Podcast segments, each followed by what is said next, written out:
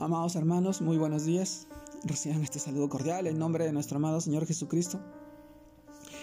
Permítame compartirles este devocional que se titula Madurez Espiritual.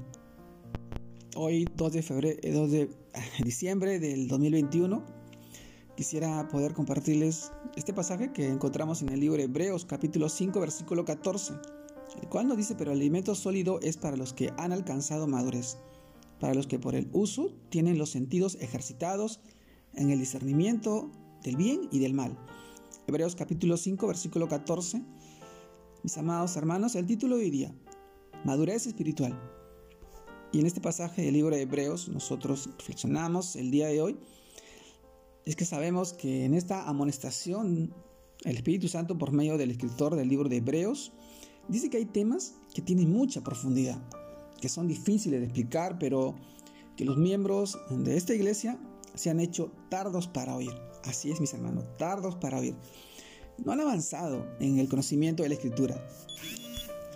Y les eh, es necesario volver a los rudimentos de la fe, ¿sí? a como, como empezaron, a como comenzaron. ¿Se acuerdan también lo que es el libro de eh, Apocalipsis? Volver a nuestro primer amor y esto no es solamente para aquella iglesia a la que era dirigida esta carta, sí, sino que ahora es mucho más relevante y actual para nosotros, sí. Hoy en estos tiempos, mis hermanos, esto es preocupante.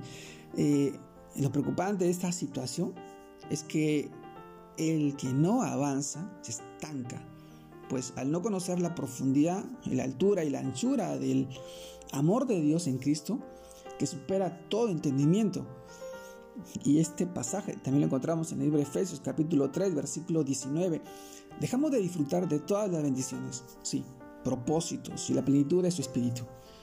Nos quedamos en un estado de inmadurez espiritual, siempre cayendo en los mismos errores y cayendo en las mismas trampas del enemigo, pues no tenemos discernimiento del bien y del mal, al no tener en nuestros sentidos espirituales entrenados para esto.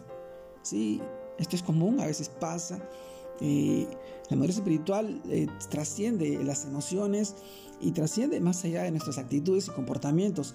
El llamado del Espíritu Santo es que sigamos creciendo para que seamos afianzados en la palabra de justicia.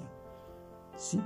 Así es, como lo escuchan, Hebreos capítulo 5, versículo 13. Y esto se refiere a que ahora nosotros mismos, que somos justicia de Dios en Cristo, como dice así la Escritura, al que conoció, al que no conoció pecado por nosotros, lo hizo pecado, para que nosotros fuésemos hechos justicia de Dios en Él. Sí, Él nos justificó, Él entregó su vida por nosotros. Entender la profundidad de este hecho nos lleva a la madurez espiritual, pues lo que creemos determina lo que somos. Sí, y si creemos que la justicia está en Cristo, fue imputada a nosotros, el pecado no tendrá ningún poder sobre nosotros, reinaremos sobre él. Pues así también dice la escritura, pues si por la transgresión de uno solo reinó la muerte, muchos más reinarán en vida por uno solo, Jesucristo, los que reciben la abundancia de la gracia y del don de la justicia.